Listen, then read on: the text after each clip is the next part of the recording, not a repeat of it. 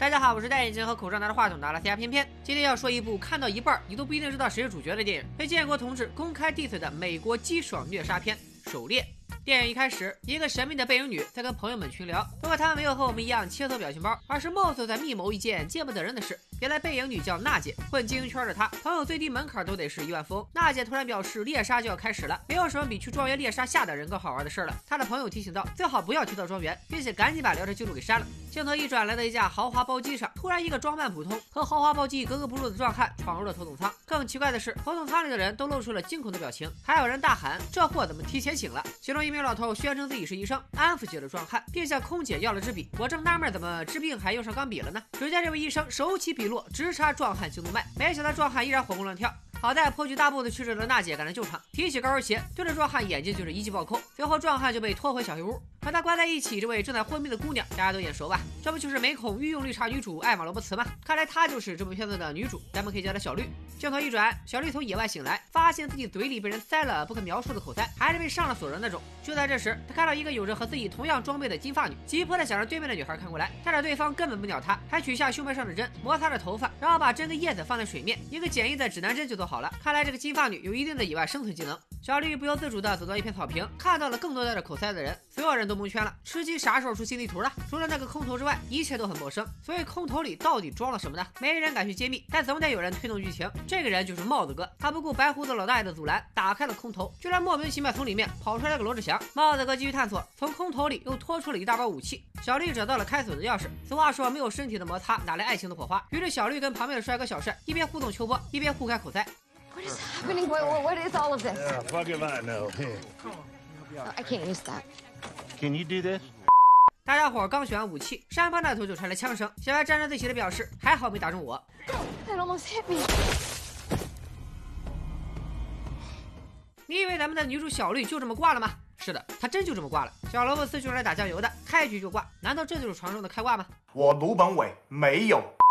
紧接着，一只盖伦边喊纳玛西亚边拿枪冲锋，也领了便当。不管怎么样，看来主角并不是小绿，而是这位有着标准美剧男主脸的小帅。感情线被一枪打没了不要紧，因为小帅很快又找到了别的妹子染发妹。只不过更快的是，这个染发妹也掉进了陷阱，被又长又硬的棒状物刺穿了身体。小帅把染发妹拉出来，一切都很顺利，爱情也在英雄救美的氛围里渐渐萌芽。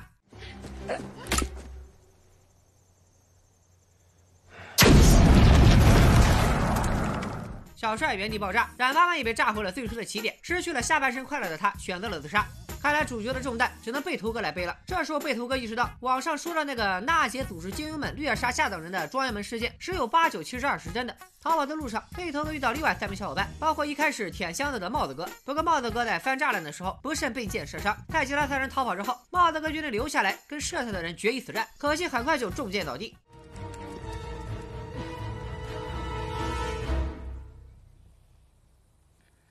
Working. Wait, did you pull the pin? shit.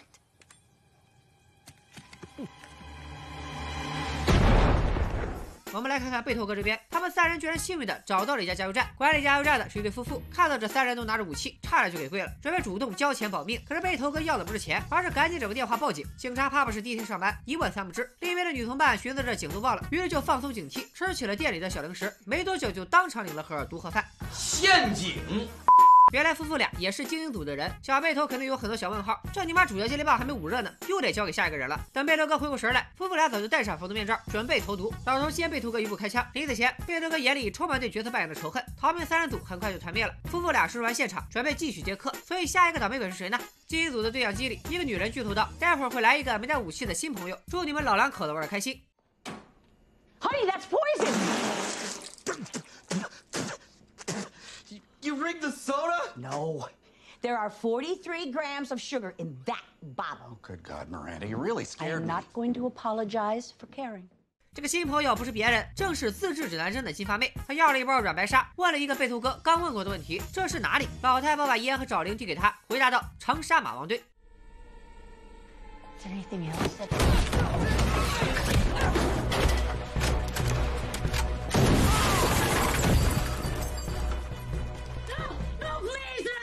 in Arkansas only cost six bucks. You fucked up, bitch.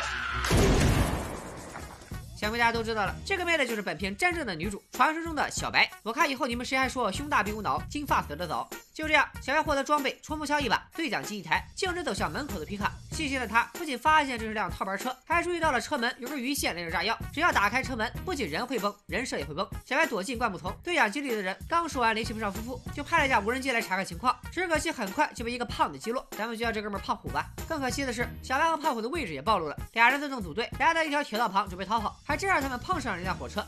小白估计也是看《铁道游击队》长大的，轻松扒上了火车，还把胖虎也拖了上来。没想到车厢里居然藏着好几个说阿拉伯语的难民，对方虽然语言不通，但看上去非常害怕。胖虎说自己是个网红男主播，他认定这群人都是群演，还是带设套要杀他们俩。小白持保留态度，因为这群人里还有个婴儿，群演系统应该没那么完善。就在这时，士兵拦截了火车，所有人被迫下车接受检查。不管胖虎怎么跟士兵解释，这群阿拉伯人居心叵测，我们俩美国人才是正义使者。可士兵压根听不懂英语，想都没想就直接离开了。看来他们现在压根就不在美国。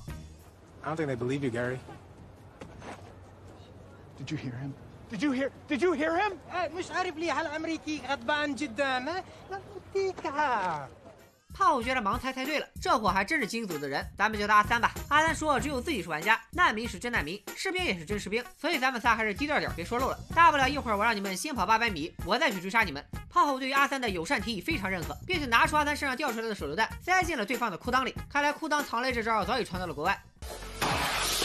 胖虎被人抓走，小白被士兵们送去了难民营。他希望这里的领导能够联系美国大使馆来接人。领导答应了，因为这里有个叫老唐的老头，经历跟小白类似，这应该不是巧合。大家可以发现，这个老唐正是开头阻止帽子哥舔空投的白胡子老大爷。大使馆的效率也是惊人的快，没一会儿就派来个西装男接俩人回家。听完专员们的故事后，西装男把话题转到了精英们为什么不找别人，偏要针对你们上。比起解决这件事，他似乎更想让受害者反省自己。小白意识到了不对，并看了眼进度条，证实了自己的猜测。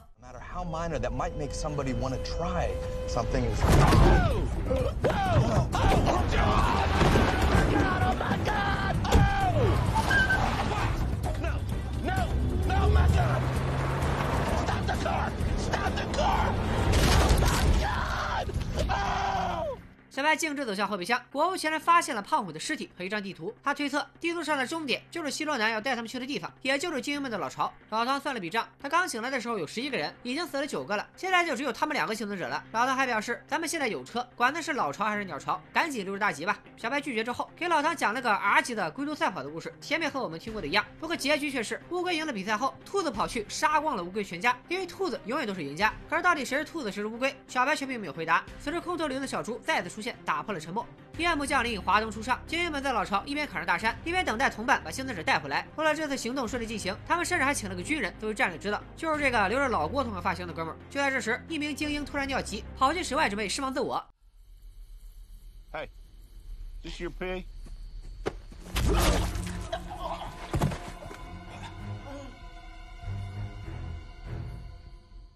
老巢那边很快就感受到了异常，拿起武器进入备战状态。可是进入老巢的不是别人，而是那头小猪。精英们来不及分辨，对着小猪一顿扫射，却发现是虚惊一场。于是大家又开始对刚刚的战况复盘。You almost fucking shot me. Well, I didn't, did I? Because you're Hey, bitch.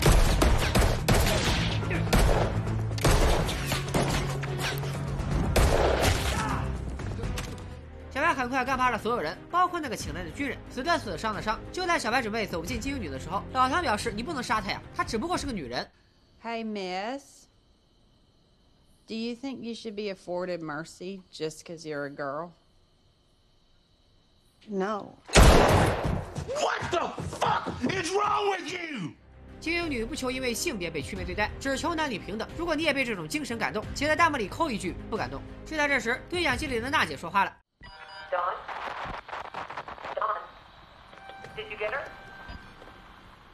小白蒙了个圈，难道这部电影里就没有一个可以相信的人吗？老唐为了自保，并没有放下枪，小白别无选择，只能杀了对方。关于老唐到底是不是内奸，咱们放到最后再聊。现在的问题是，这个娜姐到底在哪？小白想到还能问唯一的活人，就是那个军人大哥。原来这大哥只是个预备役。小白从大哥口中得知了娜姐的地址，还得到了一句善意的提醒：你根本不知道你要对付的娜姐是什么人，她已经魔鬼集训了八个月。小白也不带怕的，他自曝履历，说老娘曾经在阿富汗当过兵，集训怎么能和实战比呢？其实这起猎杀事件还得从一年前说起。大家还记得电影开头娜姐和精英朋友们的聊天吗？原来当时娜姐只是口嗨，然而这些聊天记录却被黑客曝光到了网上。键盘侠们化身仇富者联盟，打抱不平，拔剑门相助，纷纷在网上口吐芬芳，舆论压力越来越大。精英群落里的所有人都受到了处罚，于是他们决定将计就计，弄假成真。从众多组安人里挑选了十二位组安出众的平民。娜姐觉得和小白很有眼缘，嘴也够臭，于是还送了他个外号“雪球”作为重点猎杀目标。时间回到现在，小白找到了娜姐的庄园，并在娜姐的炸药威胁下丢弃了武器。训练过八个月的就是不一样。两人一见面，小白就向娜姐发出了哲学的灵魂拷问：我是他，我是你，你是我，那你是谁？我是谁？我是谁？我是谁？我是你爹。不管你有没有听晕，反正娜姐没有。她还自信且流利的介绍了一遍小白的身世，什么英年辍学，父母早亡，看来早就把小白的底儿都给摸清了。You got the wrong crystal. 原来小白的网名是偏偏五二幺，但是真正的组安人叫做偏偏五二零，所以小白并不是娜姐他们想杀的键盘侠，他甚至压根就不认识娜姐。小白觉得该唠的也都唠了，是时候表演真正的技术了。两人很快就扭打成了一团。小白朝娜姐丢音箱，丢餐具，丢二十五万一瓶的香槟。娜姐拿玻璃花瓶砸小白，俩人一起打碎玻璃墙，俩人 OK 饭。娜姐抄起地上的螺旋刀，扎进小白的肚子。这姐俩的武力值真是不相上下，不分伯仲。最后，小白用了一招不分你我，扳回一局。娜姐林子清还是不甘心，她想知道自己到底有没有抓错人。I got crystal, didn't I? No, man. You did not. 就这样，娜姐郁闷死了。对，是真的郁闷死了。小白从地上站起来，直接拿火枪把自己的伤口给焊上了。最后，他不仅穿上了娜姐的礼服和高跟鞋，还回到了娜姐的豪华包机上，在启程回国之前，把那瓶二十五万的香槟给对瓶吹了。How is it?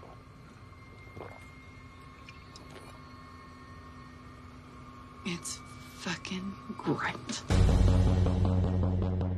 很多人看完《狩猎》第一个疑问，可能就是老唐到底是不是内奸？偏偏是连看了两遍这部电影，个人感觉第二遍看老唐是内奸的暗示还是挺明显的。首先，他中间有很长一段时间是消失状态，在难民营突然上线，而且老唐自己从来不出手，但每次小白杀死精英组的人，老唐就大呼小叫的拦着，并且老唐最后坚持不放下手枪，只能说明他心里有鬼。其实《狩猎》这部片子可不仅仅是抨击键盘侠这么简单，该片原计划在去年九月份上映，结果一直拖到今年三月。一方面是要赶上美国发生了两起大型枪击案，另一方面是因为这部电影成功引起了川建国的注意。他在推特上直接表示，好莱坞才是真正的种族歧视。川普之所以这么生气，不但是因为觉得这片子在煽动阶级对立和种族主义，其实也是因为该片影射了美国的红蓝州大战。之前的纸牌屋专栏我聊过，这里再简单解释下。红州与蓝州是指美国近年来选举得票数分布的倾向，表示的是共和党和民主党在各州的势力。红色代表共和党，也就是川普的支持者，思想相对保守，大多为相信白手起家的草根阶层；蓝色则是民主党，很显然影射的是拥护希拉里的精英阶层。影片中的精英阶层趾高气昂，瞧不起草根阶层，发起了狩猎，却因为抓错人导致了团灭，显然是反面形象。剧情中有大量讽刺精英阶层政治正确的梗，比如标榜自己从来不会种族歧视，口头上管黑人都不敢叫黑人了，叫什么非裔美国人。其实他们骨子里和领头的娜姐一样，压根就看不起其他民族。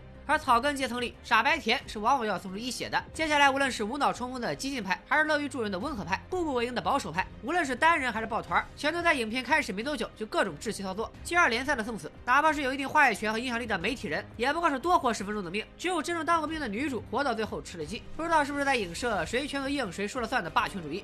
所以这部电影是哪边都不讨好，相当于一口气黑了全美所有阶层。这也难怪片子在还没上映的情况下就被推上了风口浪尖，甚至它在 IMDB 上的评分居然比豆瓣还低。最后再来点小科普吧。电影中出现了一只穿衣服的小猪，而娜姐给小白取的外号叫做雪球。电影中也提到了，这些其实都源自英国作家乔治·奥威尔创作的中篇小说《动物庄园》。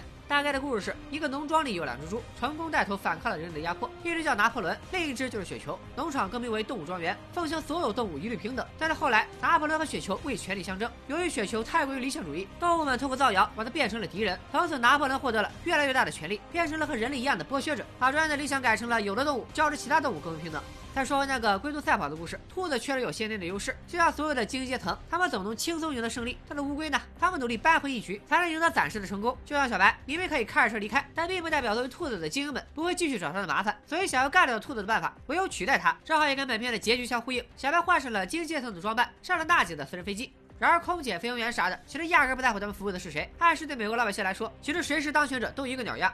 当然了，这也只是编编的一家之言。就算对这些政治隐喻不感兴趣，也丝毫不会影响观众的观影体验。比如我最喜欢的就是本片的反套路，前二十分钟最大的悬疑点，居然是谁他喵的才是主角。片中也不乏黑色幽默和暴力镜头。如果喜欢这一挂电影的朋友们，我还是非常推荐去看原片的。好了，今天就说到这里，咱们下期再见，拜了个拜。